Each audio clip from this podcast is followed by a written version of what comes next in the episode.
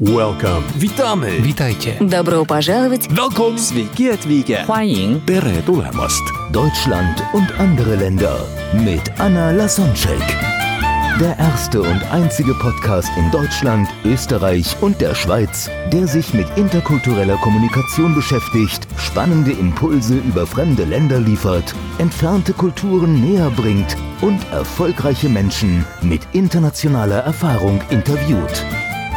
In der heutigen Folge hörst du das Interview, was ich Lorenzo Schibetta gegeben habe und der mir erlaubt auch dieses Interview in meinem Podcast veröffentlichen, weil es einfach so ein tolles, inspirierendes, informatives und witziges, energievolles Gespräch war. Ich hoffe, du hast viel Spaß dabei und du wirst das Interview in drei Teilen am Freitag, Samstag und Sonntag hören. Hey Rockstars, herzlich willkommen zu Lead Like a Rockstar Podcast. Der Podcast, der sich zur Aufgabe gemacht hat, erfolgreiche Unternehmer, Führungspersönlichkeiten, Trainer und Speaker zu Themen wie Erfolgsmindset und Leadership in Zeiten von Wandel zu interviewen. Und dabei ist mir vor allem eine Sache enorm wichtig. Warum tun sie das, was sie heute tun und wie sind sie dorthin gekommen? Rockstars, herzlich willkommen wieder zu einer neuen Folge Lead Like a Rockstar. Und heute habe ich einen Gast bei mir sitzen. Das muss ich euch echt mal kurz zeigen, ja, weil ich habe gefragt, ey, hast du eine, eine, eine kurze Anmoderation, die ich mache? Und bekomme einen DIN A4-Blatt mit ganz, ganz viel mega krassen Scheiß. Ey. Ich habe mir mal so die, die Nuggets rausgesucht, die, die für mich äh, mega krass waren, denn ähm, Sie ist Expertin Nummer eins im Bereich interkulturelle Kommunikation. Und ich muss das jetzt echt ablesen, weil das alles konnte ich mir gar nicht merken. Sie ist Diplom-Kulturwirtin, zertifizierte interkulturelle Trainerin, Master Facilitator und internationale Dozentin. Als persönliche Hostess vom ehemaligen polnischen Präsidenten, ach du Scheiße, ich hoffe, ich spreche es jetzt richtig aus, Aleksander Kwasniewski. Waschniewski, ich bin begeistert. Wow. Hat sie mehr als zehn Jahre Erfahrung im Training sammeln dürfen und das weltweit. Sie coacht Führungskräfte im Inland, im Ausland und gerade vor allem Führungskräfte, die ins Ausland geschickt werden. Und betreut da Firmen wie Bayer AG, Puma und ist Gastdozentin in mehreren Universitäten in Deutschland und im Ausland. Erfahrung sammelte sie in Konzernen wie Daimler Chrysler, da haben wir was gemeinsam. Und viele internationale Projekte in Großbritannien, Neuseeland, Indien und Polen. Ihre Freizeit, in ihrer Freizeit bereist sie die Welt und vor allem mit ihrem Lebensgefährten aus Mexiko. Das heißt, ihr führt eine Fernbeziehung, ne? Ja, ist- er, er ist in Mexiko geboren, lebt aber in San Diego in Kalifornien. Wow, also das ist Und wir haben uns in Thailand kennengelernt. ach, das- ist mega spannend. Das ist definitiv mega spannend. Und was, wo sie mich natürlich im Herzen berührt, ist, dass die ähm, Charity-Projekte auch anstößt bzw. begleitet. Und vor allem kümmerst du dich um, äh, also ganz gezielt Afrika ist so dein Thema Mhm. und da bringst du die Menschen und erklärst die Menschen auf über die Folgen der Beschneidung von afrikanischen Mädchen, Mhm. richtig? Und das Genau. finde ich natürlich eine mega geile Sache. Ähm, jetzt hoffe ich und bete zu Gott, dass ich deinen Namen richtig ausspreche. Herzlich willkommen, Anna Lasjonewski. Das ist wie mein Name. Mein Name ist so Schibetta, sagen die Schiebebett. Nie gehört, klingt aber toll. Lasonczewski. Lasonczyk. So Okay, kannst du nochmal? Lasonczyk. Lasonczyk. Okay, Ja. das hört sich dann einfacher an. Das schreibe ich mir gleich Ja. dazu hier. Lasonczyk. Einige Sachen sind einfacher als wir denken, wenn sie nicht ich kenne es halt von meinem Namen, ne? Also Ja. bei mir war es immer, also entweder Skibetter, Skybetter war schon mal geil, äh, Schiebebett hatte ich auch schon mal gehört. Äh, Schiebebett. Sorry. Ja. Also, also mal ein ganz, ganz Englisch großes. einfacher. Auf Englisch wäre es Lorenzo und Anna, dieses You. Auf Deutsch haben wir das. Deswegen bin, ich- bin ich mega gespannt, über was wir heute sprechen, gerade über das ganze inter, inter, interkulturelle Thema. Ich glaube, das ist mega, mega spannend. Aber erstmal vorab ein ganz, ganz großes Dankeschön, dass du dir die Zeit nimmst, deine wertvolle Zeit hier im Lead Like a Rockstar TV und Podcast mit dabei zu sein. Und dafür erstmal ganz, ganz großes Dankeschön. Sehr gerne. Es hat gedauert, bis wir dann zusammentreffen konnten. Das stimmt, das stimmt, das stimmt. Wer meinen Podcast kennt oder wer den, den, den, den äh, YouTube-Kanal kennt, weiß ja, dass ich äh, so ein, ein bisschen rot bin vom Persönlichkeitstyp und immer direkt schon auf den Punkt komme. Ja? Und die allererste Frage, die mich persönlich immer interessiert, ist, wie kommen Menschen wie du zu dem, was sie heute tun? Ja, und warum tun sie das, was sie heute tun? Weil du hast ja zur Aufgabe gemacht, die Welt zusammenzuführen. So drücke ich es jetzt einfach mal in meinen, in meinen Worten aus. Und ich stelle mir halt die Frage, was ist passiert oder warum tust du das, was du heute tust? Wie kam es mhm. dazu? Ja, meine Mission ist, den Menschen aus verschiedenen Kulturen bewusst zu machen, was die Unterschiede sind, was auch die Gemeinsamkeiten sind, so dass wir dann mit Menschen aus anderen Ländern zum Beispiel in der Führung, im Unternehmen, im Marketing oder auch im privaten Leben, wenn wir zum Beispiel Lebenspartner aus einem anderen Land haben, dass wir dann die Menschen besser verstehen. Und wie es dazu kam, ich bin in Polen geboren, in einer sehr katholischen Familie, wie sich das in Polen gehört. Das erste Klischee ist bestätigt. Meine Mutter war sogar katholische Religionslehrerin, mein Vater äh, Finanzabteilungsleiter von Ursprung dort, äh, Deutsch. Er ist in Schlesien geboren, wo ich auch, aber damals war das, als er geboren wurde, Deutschland, danach wurde es zu Polen. Die Grenzen haben sich verschoben, also ich habe so die deutsche Erziehung, sehr strenge Erziehung aus, aus, aufgrund von Religion genossen dürfen, dürfen. Und es gibt dann zwei Möglichkeiten, glaube ich, als Kind. Entweder ist man sich den Eltern sehr ähnlich und übernimmt dann die Werte und die Erziehung und was die Familie so sagt, was zu tun ist. Oder man bricht aus und macht total das Gegenteil. Also selten gibt es etwas in der Mitte, entweder oder. Und bei mir war das das Zweite, das heißt, ich habe rebelliert und als ich 19 war, bin ich alleine mit einem Koffer von Polen nach Deutschland umgezogen. Oder vielleicht nicht nach Deutschland, sozusagen, sondern nach Passau. Am Anfang habe ich die Menschen überhaupt nicht verstanden, auch wenn ich in der Schule Deutsch gelernt habe, auf keinen Fall Niederbayerisch. Das waren meine Anfänger, wirklich von Null habe ich angefangen. Ich bin äh, in, in dem Koffer musste noch Bettwäsche reinpassen. Das heißt, ich habe wirklich mir alles von, von, von der ersten Schere und was man alles so braucht ähm, angefangen. Ja, ich habe einen Walkman und ein paar Lieblingsschuhe mit mitgeben können. Vielleicht zwei, jetzt bräuchte ich den Koffer alleine für die Schuhe. so. Genau, ja. Und dann äh, habe ich mich auf die Jobsuche gemacht und dann, äh, ja, Telefonzelle, Münzen, äh, Stadtplan, Passauer Neue Presse als, als, als Zeitung. Damals gab es kein Jobmonster, kein Google, sondern wirklich noch die Zeiten, wo, wo, wo wir das so analog also, ja, gemacht haben in der Telefonzelle. Und mein erster Job war Zimmermädchen in einem Hotel. Und nach fünf Tagen bin ich rausgeflogen, ja. weil ich zu viel am Arbeitsplatz telefoniert hatte. Von Polen aus war ich gewohnt, okay, das Arbeitsleben und Privatleben vermischt sich, klar, haben sich meine Eltern Sorgen gemacht, meine Freunde, ob ich gut angekommen bin und ich damals mit einfach 100 Euro in die Tasche sitzen, die Miete und Essen reichen mussten, wusste, es ist ein, günstiger, wenn ich Telefon dafür annehme, als wenn ich zurückrufe. Also bin ich reingegangen, hat meine Chefin gesehen und mich dann rausgeworfen. Und ich dachte mir, naja, in Polen, der Job soll erledigt werden von der polnischen Mentalität. Auch wenn, wenn es länger dauert, dann mache ich halt unbezahlte Arbeitsstunden und in Polen kann passieren, dass der dass dann der Chef uns zum Beispiel einen Tag von dem Urlaub, den Urlaub cancelt, weil etwas Dringendes gerade auf der Arbeitsstelle zu tun ist, im Betrieb oder ein Auftrag oder der Kollege ist krank geworden und wir plötzlich können wir nicht zu dem vereinbarten Urlaub fahren. Dafür machen wir in der Arbeitszeit viel Privates. Wir gehen raus, telefonieren, es gibt viel mehr private Gespräche und das war ich gewohnt und das war schon so mein, mein erstes kulturelles Fettnäpfchen. Und also danach kam natürlich mehr. Und, und dann habe ich gedacht, wow, ich möchte, also das hat, das Thema hat mich fasziniert, diese kulturellen Unterschiede. Schon als Kind auch habe ich mich gefragt, warum, wenn ich zu meiner Tante irgendwie äh, zu, nach Deutschland zum, zum, zum Besuch fahre, dann sprechen die, also dann dürfen die Kinder zum Beispiel mehr als Kinder in Polen. Also die Erziehung ist in Deutschland eher lockerer und so Hierarchiestatus äh, ist in Polen auch viel ausgeprägt. Da kommen vielleicht dann sowieso dazu, wenn wir über Führung sprechen. Und das hat mich so als Kind schon fasziniert. Hm, die Deutschen gehen auch anders mit der Zeit um als die Polen. Ähm, Und das habe ich dann zu meinem Studium-Thema gemacht. Also ich habe dann im Juni bin ich ausgezogen, kurz nachdem ich drei Tage, nachdem ich mein Abiturzeugnis in der Hand hatte und ab Oktober habe ich angefangen zu studieren.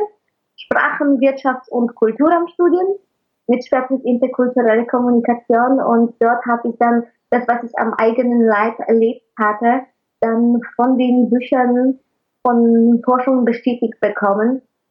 Ich habe das vorher nur gespürt, die Unterschiede. Ich wusste einfach irgendwie, verhalte ich mich komisch oder die Menschen verhalten sich anders und irgendwas stimmt nicht oder die gucken mich komisch an. Also irgendwas habe ich wahrscheinlich jetzt falsch gemacht. Ich habe auch viel anhand von, von der Körpersprache und dann, weil ich viele beide am Anfang nicht verstanden habe. Und dann konnte ich einfach sehr schnell anhand von, von, von Mimik merken, dass die Menschen sich zum Beispiel über mich wundern. Oder ich dann über die.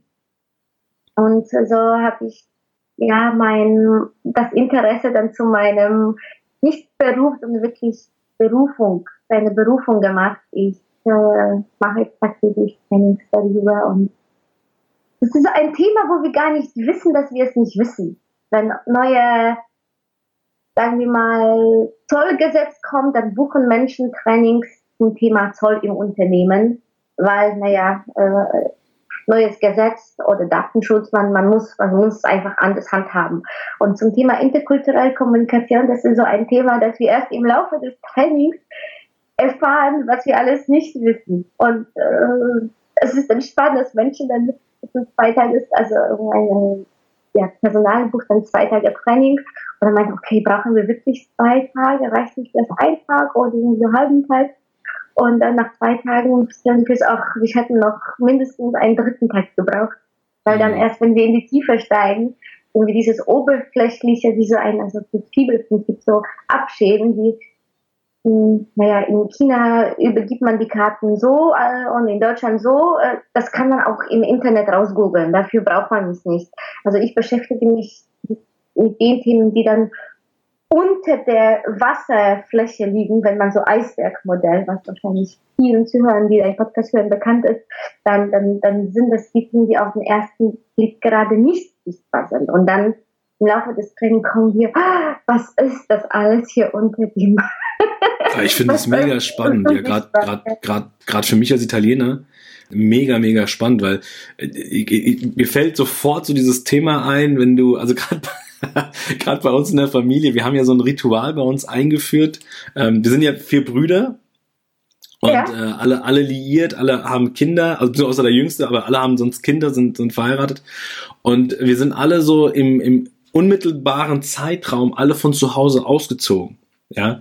Und wir haben halt sehr schnell festgestellt, dass gerade unsere, äh, unsere Mama darunter mega gelitten hat, weil das oh, ja. Haus halt immer voll war. Ne? Du hast halt immer, es war, also laut, ne?